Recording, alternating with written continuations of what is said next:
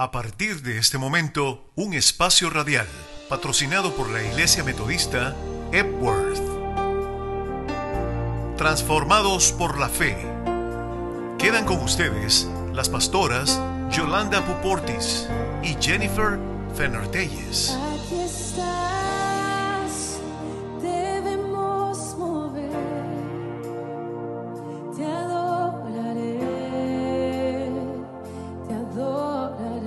Buenos días, hermanos y hermanas. Yo soy la pastora Jennifer Fenner de Telles de la Iglesia Metodista de Epworth en Gaithersburg, Maryland.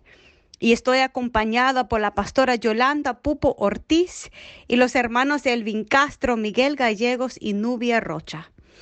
De nuevo nosotros estamos con ustedes y con mucha alegría y gratitud a Dios por darnos este privilegio de estar con ustedes.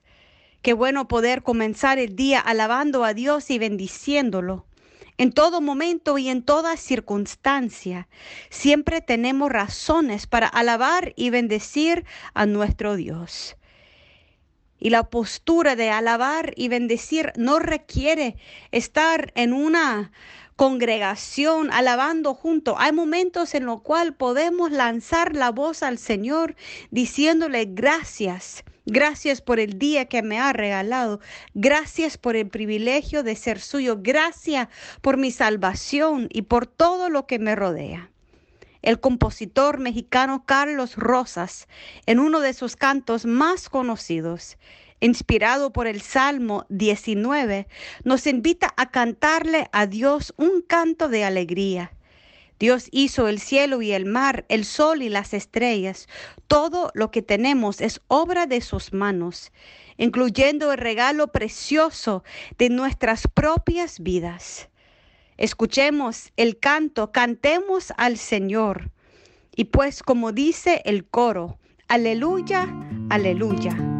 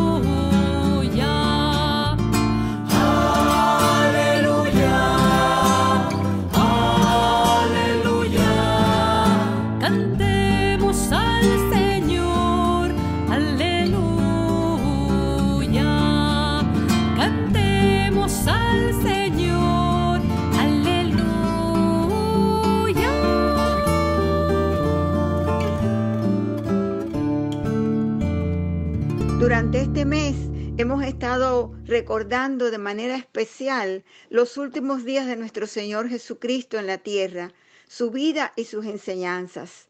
Como sabemos, Jesús predicaba, sanaba enfermos y enseñaba. Nos dicen las escrituras que la gente lo seguía y se pasaban horas escuchándole. Era tan buen maestro. A lo largo de su ministerio Jesús enseñó con su palabra y con su acción. Todo lo que hacía era una expresión de su amor, su propósito y la naturaleza de su reino. Hoy vamos a reflexionar sobre su última enseñanza, que en realidad fue su última instrucción o mandamiento, no solo para los discípulos, sino para nosotros. Esa es la tarea de enseñar y predicar el Evangelio, dar testimonio de Jesucristo y su obra redentora. Si vamos al último capítulo del Evangelio de Mateo, capítulo 28, en los versículos del 16 al 20 leemos, pero los once discípulos se fueron a Galilea, al monte que Jesús les había señalado, y cuando lo vieron, lo adoraron, pero algunos dudaban. Jesús se acercó y les dijo, Toda autoridad me ha sido dada en el cielo y en la tierra. Por tanto, vayan y hagan discípulos en todas las naciones y bautícenlos en el nombre del Padre y del Hijo y del Espíritu Santo. Enséñenles a cumplir todas las cosas que les he mandado. Y yo estaré con ustedes todos los días hasta el fin del mundo. Amén. Esta es palabra de Dios. Sí, Pastora Yolanda, me llama mucho eh, la atención el versículo 20 donde dice de la lectura que usted acaba de leer, donde se nos muestra o se nos enseña una gran promesa. Enséñales a cumplir todas las cosas que les he mandado, y yo estaré con ustedes todos los días hasta el fin del mundo. Amén. Maravillosa promesa que el Señor, que Dios nos ha dejado a cada uno de nosotros. No más es de que abramos nuestros corazones y permitamos que Él siga morando en nosotros. No sabemos exactamente el nombre del monte en Galilea donde se, donde se, reunió Jesús con los discípulos esta vez, pero Él les había dicho que regresaran a Galilea donde se reunirían con Él, y ahí estaban los once esperándolo. Recordemos que ahora eran solamente once porque Judas lo había traicionado y lo más triste, cuando se arrepintió, cuando sintió remordimientos y culpabilidad, no fue a Jesús a pedirle perdón, sino que se suicidó. Siempre me he preguntado por qué Judas no le pidió perdón a Jesús. ¿Usted se ha preguntado alguna vez por qué Judas no fue a pedirle perdón a Jesús? Aparte de que eran buenos amigos, aparte que era el tesorero que sabía, llevaba la contabilidad de los doce del grupo de Jesús. ¿Por qué no fue y se arrepintió y se postró ante Jesús, sabiendas que él era el mejor amigo de él y decirle perdóname por lo que he cometido? Yo creo que Jesús lo hubiera perdonado y la historia de Judas hubiera sido muy diferente. Si hay, si hay algo importante que Jesús nos enseñó hasta el último momento fue precisamente la realidad del perdón. Dios no quiere ni busca nuestra condenación. Él está ahí esperándonos para que nosotros nos arrepentamos. No importa cuántas veces usted se haya, se haya pecado, haya caído o le haya fallado a Jesús. Jesús está ahí esperando lo que usted regrese, así como Pedro, después de haberlo negado tres veces, vino a los pies de Jesús arrepentido y lloró. El llanto de Pedro, las lágrimas consumieron ese pecado y comenzó Pedro una nueva historia. Esa misma historia se nos invita a nosotros a no perderla nunca y a mantenerla siempre ahí en la mira para que nosotros seamos como Pedro, que estemos siempre, como se dice, atentos al llamado de Jesucristo. Pero si nos desanimamos y perdemos nuestras esperanzas y actuamos como Judas, nunca vamos a encontrar una salida y una salvación que nos permita a nosotros acercarnos más al Señor. Recordemos que todo, todo Jesús nos hace y nos da a nosotros es el perdón. Jesús quiere y busca nuestra salvación. Él nunca nos está diciendo ustedes van a ser condenados o nos condena. A veces nos condenamos nosotros mismos sin tener esa libertad o poder nosotros tener ese eh, privilegio de poder decir tú estás condenado. No somos quienes para nosotros condenar a nadie. Si Dios, que es Dios, o Jesucristo, que es su Hijo, no nos condena, Recordemos que no hay nada ni nadie que nos puede condenar y alejarnos de la presencia y del amor de Jesucristo. Por eso fue por lo que Él vino y se hizo hombre en Jesucristo su Hijo y murió en la cruz, para cargar nuestros pecados, para darnos el gozo de ser libres de culpa, libres de remordimiento, libres de pecado. Esa libertad no nos la da el, eh, nos da, mejor dicho, la seguridad de ser perdonados. Y recordemos que el perdón está ahí. Únicamente hay que buscarlo y recibirlo en nuestros corazones. El Evangelio de Mateo nos dice que algunos discípulos, aún en ese momento, allí en el monte de Galilea, dudaban. tenían delante al Cristo resucitado y aún así dudaban. ¿Por qué? Nos preguntamos. Quizás el gozo de verlo vivo era tan grande que dudaban. Eso nos pasa a nosotros también, ¿no es cierto? Hay momentos en que nos sentimos tan felices que tenemos miedo de que no sea cierto. Pero la verdad es que yo creo que dudaban porque eran humanos. Eran humanos como nosotros, que también, a pesar de lo bueno que ha sido Dios con nosotros, a pesar de nuestras mejores intenciones, de leer la Biblia, orar, ir a la iglesia, y hasta enseñar o predicar, predicar lo que creemos, a veces dudamos, nos falta la fe, pero lo importante es mantenernos firmes al lado del Cristo resucitado, pidiéndole que nos ayude a mantenernos firmes, que nos ayude a aumentar nuestra fe y a no dudar. Eso fue lo que hicieron los discípulos que dudaban. No sabemos quiénes eran, pero se quedaron en el monte adorando y alabando al Señor, recibiendo sus instrucciones y aceptando la tarea que Él les dejaba encomendada.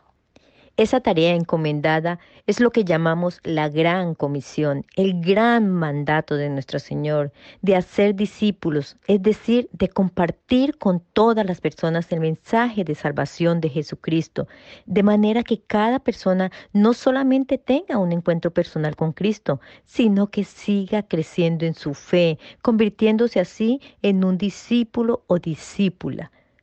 Creo que es importante distinguir aquí entre la experiencia de conversión y la de crecer en la fe y ser un discípulo o discípula de Cristo.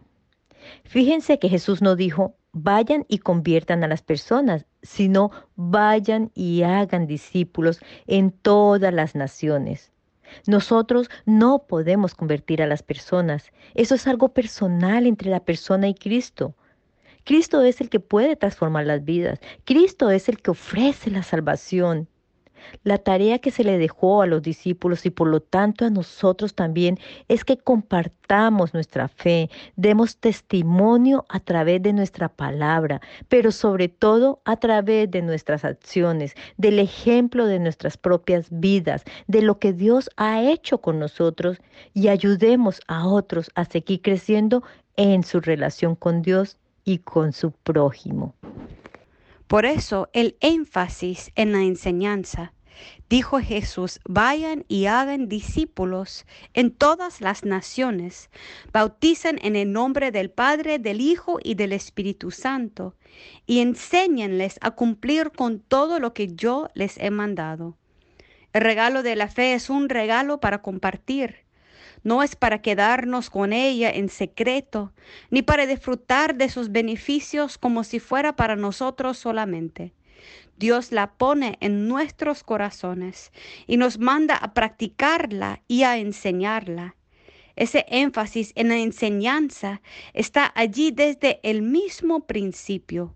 Cuando Dios estableció los mandamientos, fue claro en su expectación de que lo practicáramos y lo enseñáramos.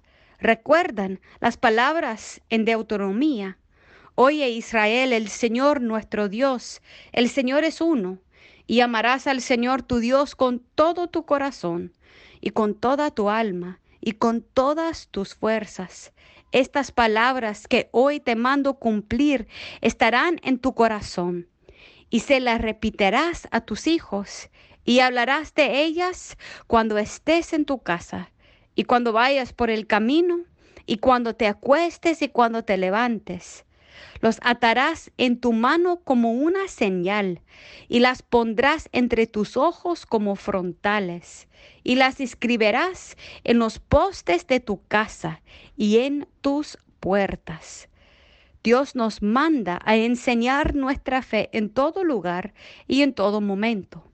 Enseñamos nuestra fe cuando nos reunimos en casa para leer la Biblia y orar con nuestros hijos y hijas, cuando respetamos a todas las personas sin hacer diferencia, cuando adoramos el domingo en la iglesia y el espíritu de adoración sigue con nosotros donde quiera que vayamos, cuando confrontamos dificultades y problemas con valor y esperanza, cuando visitamos a los enfermos y les damos la mano al que necesita levantarse, y cuando compartimos el pan con el que no lo tiene. Es en la práctica constante de nuestra fe que nos enseñamos los unos a los otros y cumplimos con el mandamiento de predicar el Evangelio a toda criatura y hasta lo último de la tierra. Sí, pastora Jennifer, esa es la gran comisión, que como dijo Nubia, no fue solo para los discípulos, sino también para nosotros. Esa es nuestra gran comisión, la de dar testimonio a todas las personas. Y hago énfasis en todas las personas, porque Cristo vino para todas las personas sin excepción alguna mujer, hombre, blanco, negro, asiático, indio, jóvenes, niños, ancianos, en todos los idiomas y en todas las culturas, predicarles y enseñarles a todos ellos del amor de Dios, de la paz y salvación que nos ofrece Cristo, de cuán hermosa es la vida cuando vivimos en el Señor. Esta semana oré con una señora que tenía a su hijo grave en el hospital. Llorando me decía, esta vida es dura, pastora. Es mucho lo que hay que sufrir, es mucho lo que hay que luchar. No sé qué haría si no creyera en Dios. La vida es dura, pero ella creía en Dios y en ese Dios encontraba consuelo y apoyo y fe. Sí, hermanos y hermanas, hay momentos en la vida muy duros, pero qué diferentes son cuando en esos momentos duros, cuando tenemos fe en un Dios que nos apoya, que nos acompaña, que nos da poder para confiar en sus promesas de vida abundante en esta tierra y en la vida eterna. Esas son las promesas de nuestro Señor. Jesús nos manda, como dice el canto de Cesario Gabaraín, hacer semillas que cuando caen en los corazones ávidos de encontrar nueva esperanza, crecen y dan fruto. Las semillas de la fe que compartimos con otras personas son como estrellas que brillan en el cielo en la noche más oscura, como la levadura que es pequeña, pero crece y se convierte en pan grande y abundante para todos. Jesús nos manda a hacer esas semillas. Oremos y reflexionemos sobre eso mientras escuchamos el canto, Sois la semilla.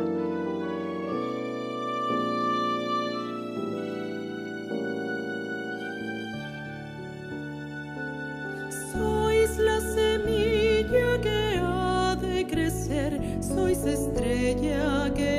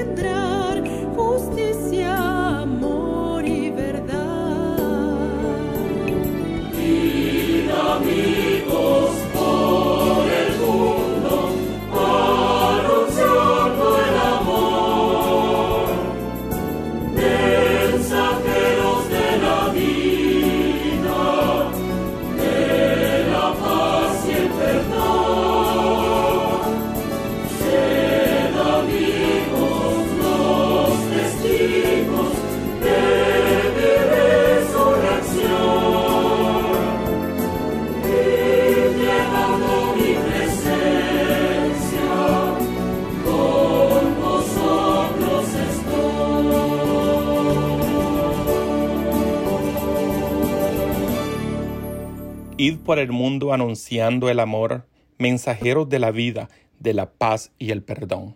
Amén. Mientras más pienso el significado de la gran comisión, más entiendo su relación con los dos grandes mandamientos que Él nos dejó. Amarás al Señor tu Dios con toda tu alma, tu corazón y tus fuerzas, y amarás a tu prójimo como a ti mismo.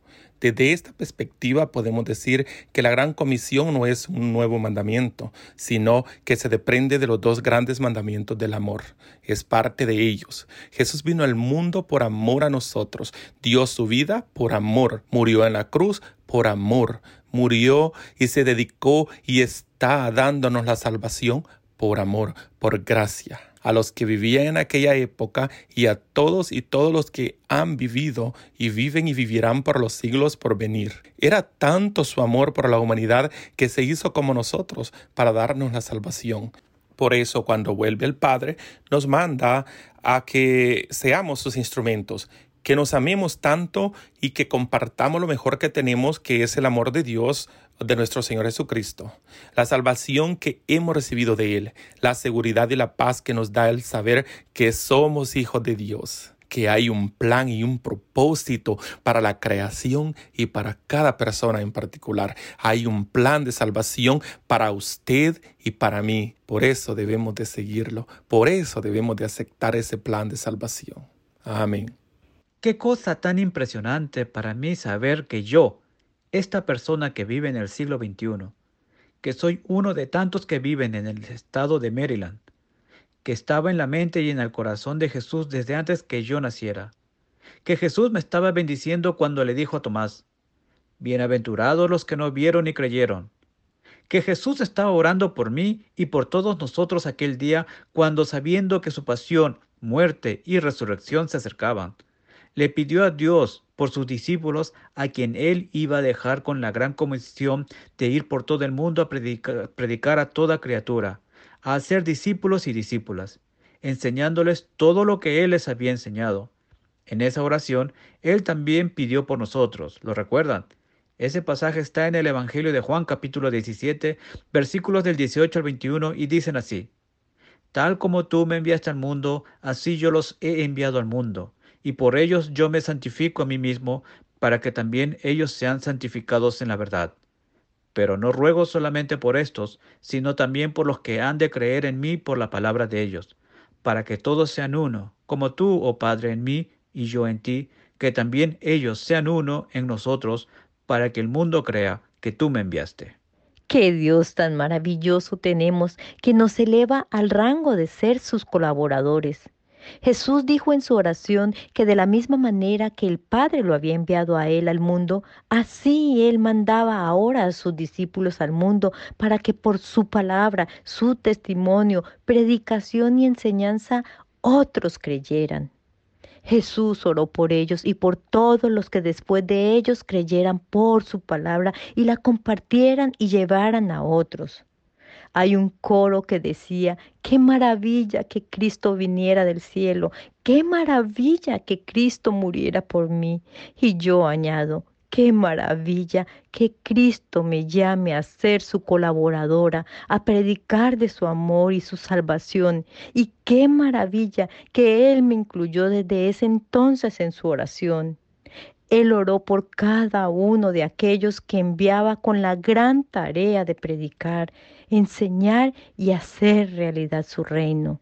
Oraba por ti y por mí y por la gran invitación que nos deja de ser sus instrumentos y compartir su palabra con otros para que ellos también crean y sean uno con el Padre, el Hijo y el Espíritu Santo.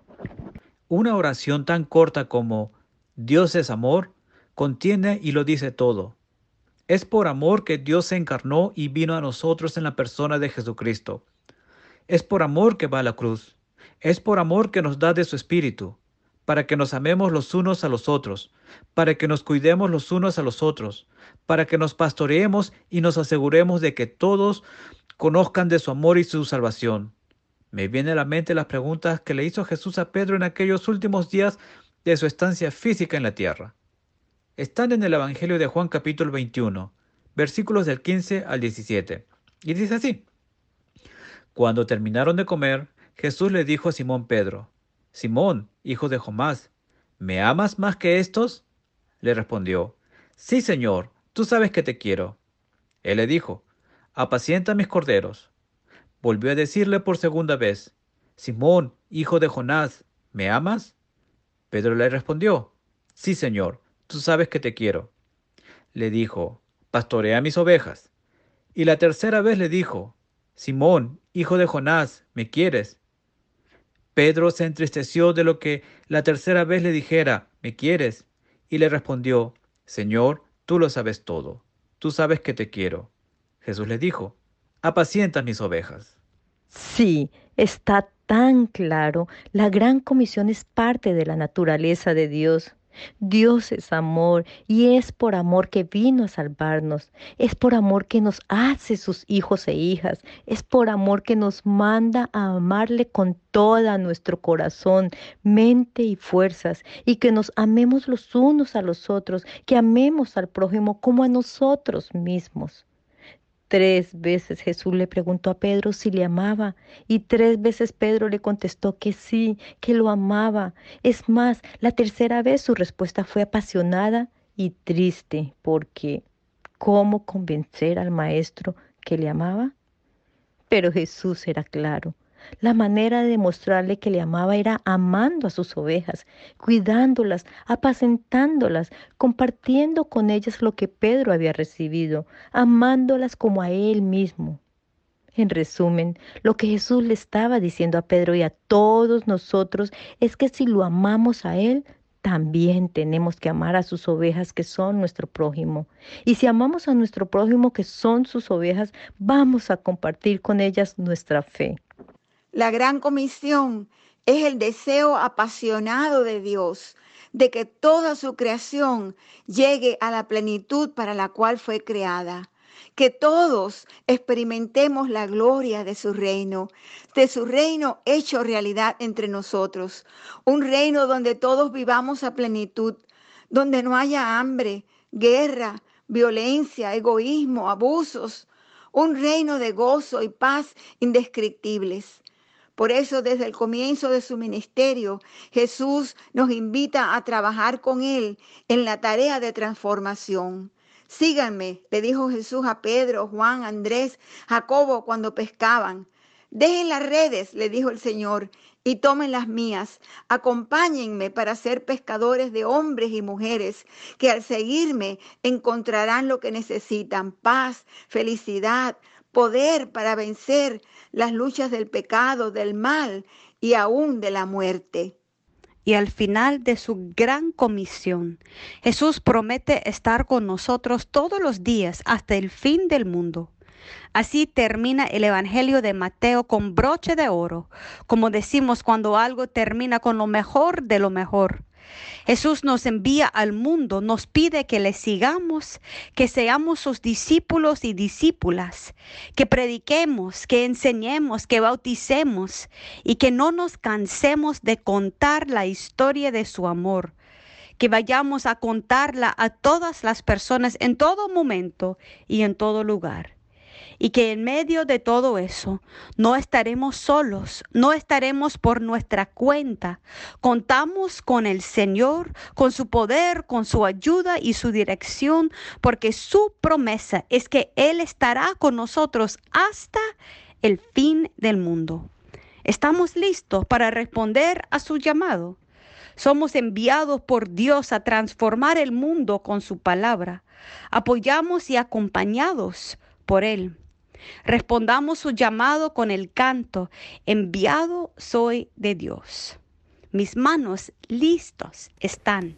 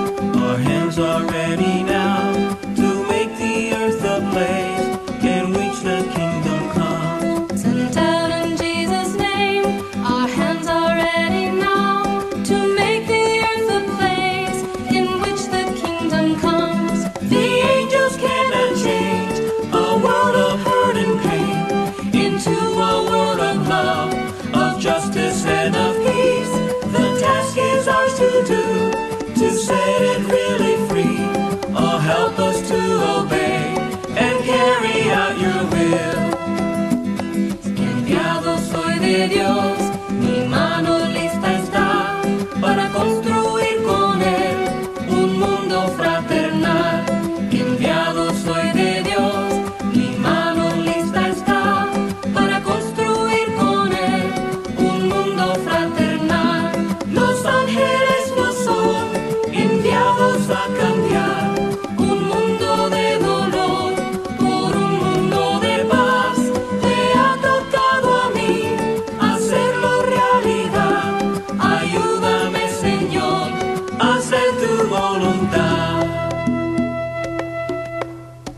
Queridos hermanos, queridos amigos, queremos darle gracias en esta mañana al Dios Todopoderoso por permitirnos y porque ustedes nos dan la oportunidad de poder llegar hasta sus hogares, hasta donde usted se encuentra en estos momentos y poder a través de las ondas radiales, poder nosotros estar dando la bendición de nuestro Señor Jesucristo. Recordemos que el Señor es un Dios de amor, un Dios de poder y te pido Señor que vengas hoy y que mores en mi vida. Yo te siento Señor muy dentro de mi vida en este día, en esta mañana y quiero Padre Santo que tú siempre me acompañes, que tú nunca nos abandones. No puedo dejar de sentir otra vez mientras tenga yo vida. Quiero sentir, Señor Jesús, que tú vas a obrar en mi vida y que tú te vas a quedar en mí y que vas a morar en nuestros corazones.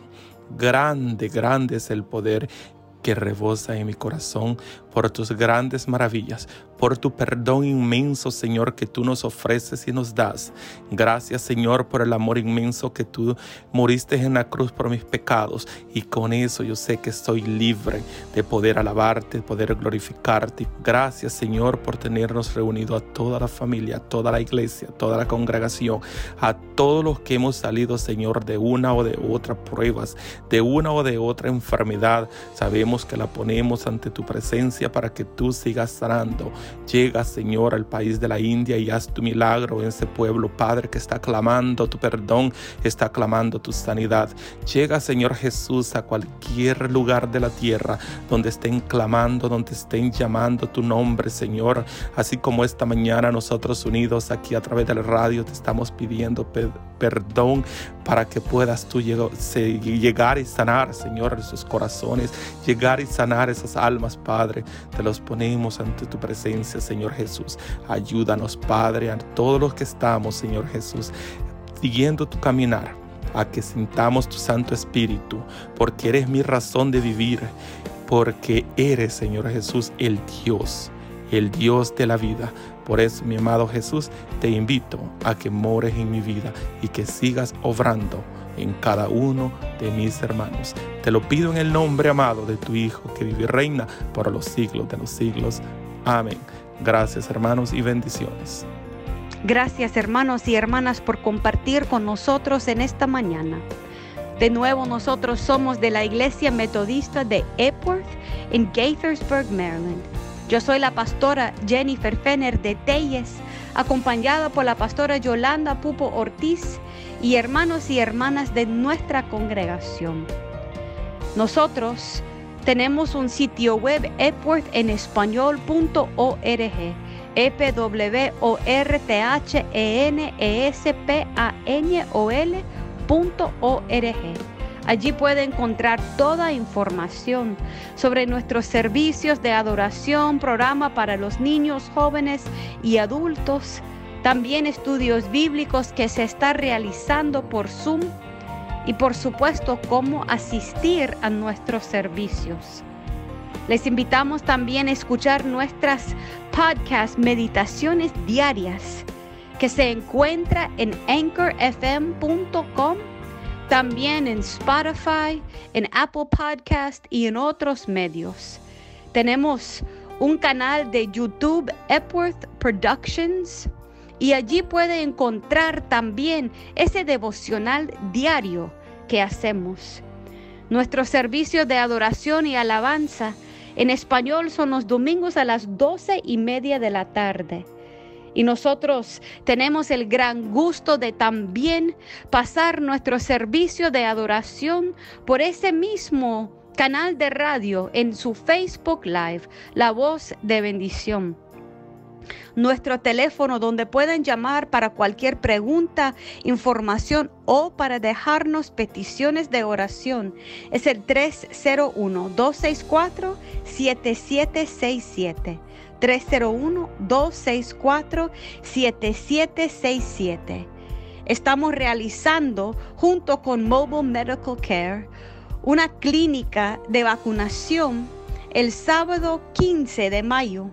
Todavía tenemos unos cupos disponibles y si llaman a este número 301-264-7767 y nos deja su teléfono donde podemos contactarle, podemos hacerle una cita para ese día. Somos la Iglesia Metodista de Epworth, ubicado en el 9008 Rosemont Drive, en la esquina de la 355 y Rosemont Drive, frente a la plaza de Walnut Hill. Nosotros creemos firmemente en el hecho que el Señor está siempre con nosotros. Y en este día esperamos que sientan la presencia de Dios, alaban a su Dios Denle gracias por todo lo que Él ha dado y también comparte ese gozo con los demás. Dios les bendiga grandemente. Amén. Hasta aquí su espacio Transformados por la Fe, el programa semanal de la Iglesia Metodista Edworth de Gatesburg, Maryland, ubicada en el 9008 de la Roseman Drive con teléfono 301-264-7767. 301-264-7767. Con servicios en español los domingos al mediodía. Gracias por su sintonía. Milagroso, abres camino, cumples promesas, luz en tinieblas, mi Dios, así